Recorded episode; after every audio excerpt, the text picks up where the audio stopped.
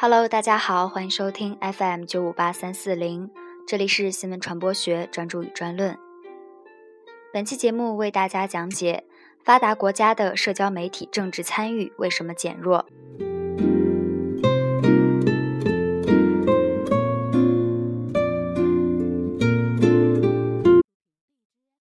发达国家的社交媒体存在与中国社交媒体相同的减弱政治参与的三步因素。不过，那里的人际关系远没有像中国这样成为决定性因素。这与东西方的文化差异及情理法和法理情相关。中国的社交媒体是在发达国家影响下几年内迅速发展起来的。而发达国家的社交媒体经历了几个发展阶段，才过渡到现在的状况。加之环境条件的差异，使之形成的政治参与沉默者情形与中国的略有不同。一，发达国家的社交媒体，不论是交往范围的适度扩大，还是聚焦熟人圈，交友的性质始终没有发生变化。社交网络的最初设计是建立在六度分隔的假说之上的。其实，这原本是一个数学领域的猜想，中文还有翻译为“小世界理论”的。他认为，某人要想与世界上任何一个陌生人建立联系，最多通过五个中间人就能够联系到这个陌生人。除此，美国学者马克·格兰诺维特二十世纪七十年代提出的。弱势链优势理论也是社交网络的理论基础之一。传统社会，每个人接触最频繁的是自己的亲人、同学、朋友、同事，这是一种十分稳定但传播范围有限的社会认知，是一种强关系。而在当代社会，另外一类更为广泛的认知比较肤浅的社会关系。即所谓弱关系产生的作用反而更大。弱关系往往充当了个体与其他社会圈子的桥梁，不同网络之间的桥梁。因为弱关系能够避免同一个熟人网络中高度同质化的互动，从而创造新的机会。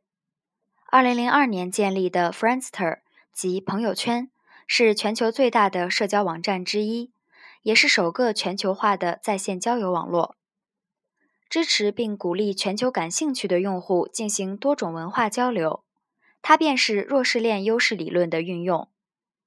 用户通过网页右上角的链接或临时设置他们的语言选择。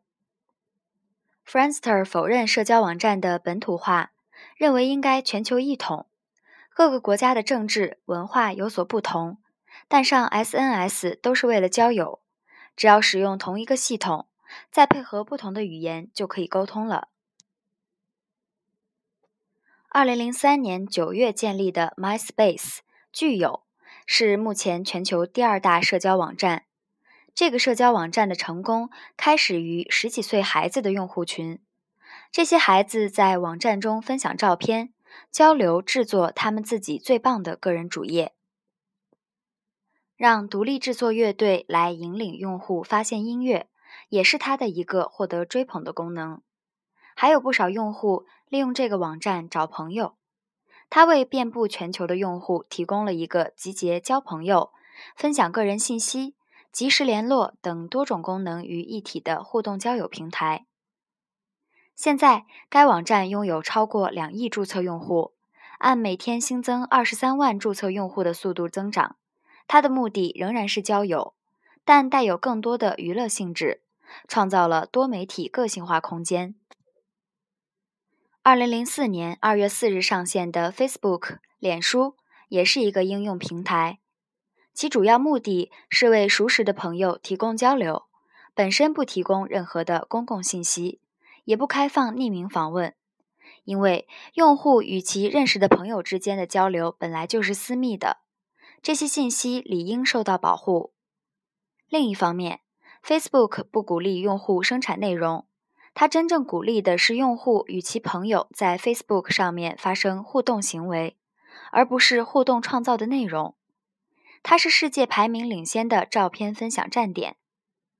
截至二零一三年十一月，每天上传约三点五亿张照片。由此可以看出，社交媒体的发展过程，基本是人们将线下私人生活中的信息传播，按照交友的理想，逐步转移到线上的过程，实现了找朋友的低成本、大范围且更有效的目的。于是，数以亿计的人群加入其中。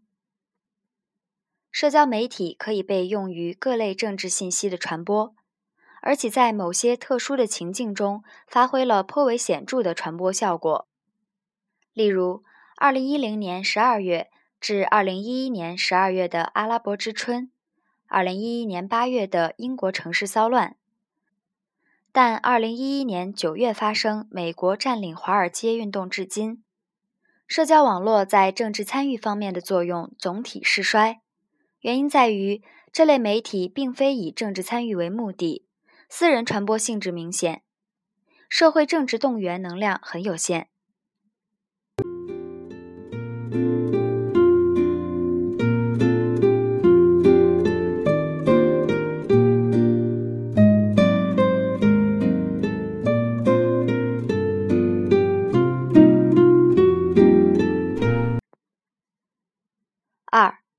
发达国家民众发表意见的主要社会途径不是互联网，更不是社交媒体。发达国家的言论自由理念由来已久，言论自由是代议制民主的必要条件，因而那些国家的民众通过各种媒体发表意见或传播新闻途径比较畅通。互联网是在个人通信的基础上创建起来的。是一种表达意见的渠道，但民众政治参与的主要途径是社会性质的，议会代表、各种集会和游行示威。主流媒体及用于新闻和意见传播的公共网站，以及网络中的公民新闻网站等，才是主要的传播渠道。民众在网络自媒体，尤其是社交媒体上，主要不是发表意见和新闻。而是熟人圈或陌生朋友的交流，只能作为发表意见的补充渠道。三、发达国家政府对社交网络的监管。鉴于已经发生的一些造成负面影响的社交媒体政治参与事件，各发达国家都有对社交网络的管理，但这只是社交媒体政治参与减少的微不足道的次要原因。不是主要原因。二零一一年八月四日，英国黑人男子马克·杜甘在出租车里时被警车拦截，发生了交火冲突，杜甘中枪死亡，一名警察受伤。八月六日晚间，伦敦市区北部的托特纳姆地区有五百多人因此事走上街头，要求正义。从八月七日晚到第二天。这场骚乱蔓延到伦敦的其他地区。八月九日，蔓延到伯明翰、利物浦等大城市。八月十日，骚乱得以平息。在这起骚乱的传播途径中，青年人使用各种社交媒体发泄，起到了一定的推波助澜的作用。例如，Facebook 上一张警车被烧的照片，一小时内被转发了一百多次。有网友发帖说。大家都来啊！我希望今晚能死一个警察。还有人怂恿人参与抢劫，写道：“想不想让托特纳姆被洗劫一空？我要搬回一台免费电视，谁不想呢？”英国首相卡梅伦八月十一日在议会发言谈到：“我们已经看到了英国最糟糕的一面，不过我依然相信，我们也能看到伦敦最好的一面。”数百万伦敦人在 Facebook 上发言支持警方，他们也加入到了清除骚乱的行动中来。考虑限制社交网络的使用，针对暴徒利用社交网络及媒体串联等发动暴力攻击的现象。信息自由交流原本是件好事，但如果使用不当，就必须被制止。骚乱过后，英国对社交网络的管理。大体可以概括为：政府牵头，各负其责，自我约束，行业协调。一些与社交网络相关的法规，如《社交媒体法》《网络身份保护法》《RPC 隐私法》《数据保护法》出台。各种社会组织，特别是商业公司，都有了内部的保护措施。政府有公务员社交媒体指南，社会层面有网络观察基金会，其功能主要监管并遏制网络中的儿童性侵内容。英国对社交网络的管理是法制化的。此前，英国2003年通过的通信法涉及社交媒体使用的，主要是该法第一百二十七款。通过公共电子通信网络，包含网络社交媒体。发布恶意冒犯、猥亵、伤风败俗或者恐吓、威胁等性质的讯息，将构成犯罪。几经讨论，二零一三年六月二十日，英国检方再次对其运用进行了细化，要求在起诉前考虑该言论是否涉及种族歧视、宗教冒犯或其他侵犯少数群体合法利益。是否公然违抗现有法律制止网络骚扰或欺凌的有关规定？另外，还要考虑发言者的年龄和心智成熟度。新的修改意见同时指出了几种不太可能构成犯罪的情形：发言者造成不良影响后真心悔过，迅速并有效删除不良言论，发表的言论并不针对广泛的群体等。美国2011年9月发生的占领华尔街事件，其组织性远比英国的青年人骚乱要强。社交媒体在其中产生的作用并不大，这不是秘密的小规模行动，而是公开的蔓延到全国的集体行为。因而，传播途径主要在公开范围更大的媒体或形式方面。关于美国的社交网络警察。我国媒体的报道表达容易造成误读。社交网络警察不是监视社交网络的，而是通过社交网络追查有计划犯罪及犯罪信息的新的警察部门。他们建立或参与到社交网站中，以便发现在网上宣布犯罪计划或炫耀犯罪事实的人。已经有数起通过社交网络成功破案的案例。同时，美国警察也学会了通过社交网络与民众拉近关系。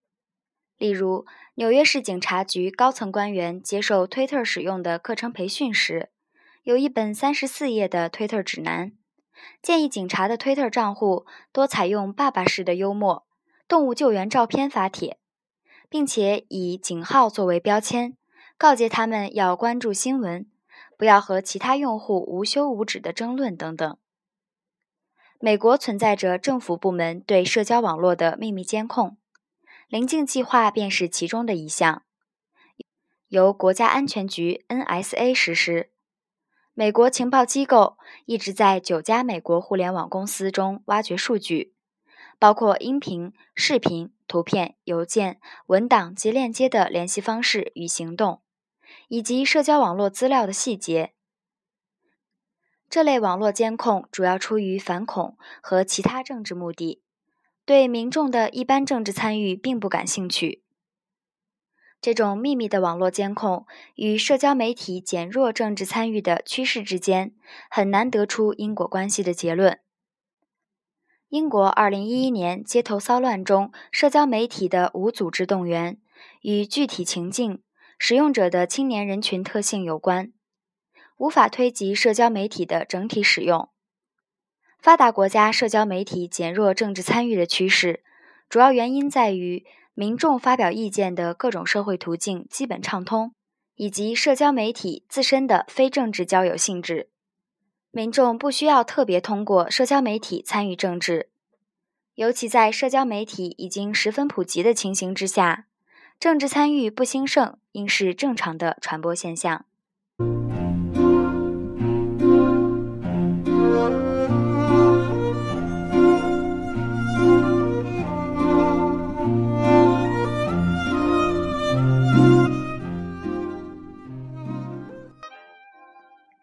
本期论文到这里就结束了。这里是 FM 九五八三四零，我是主播蓉蓉，感谢收听，我们下期再见。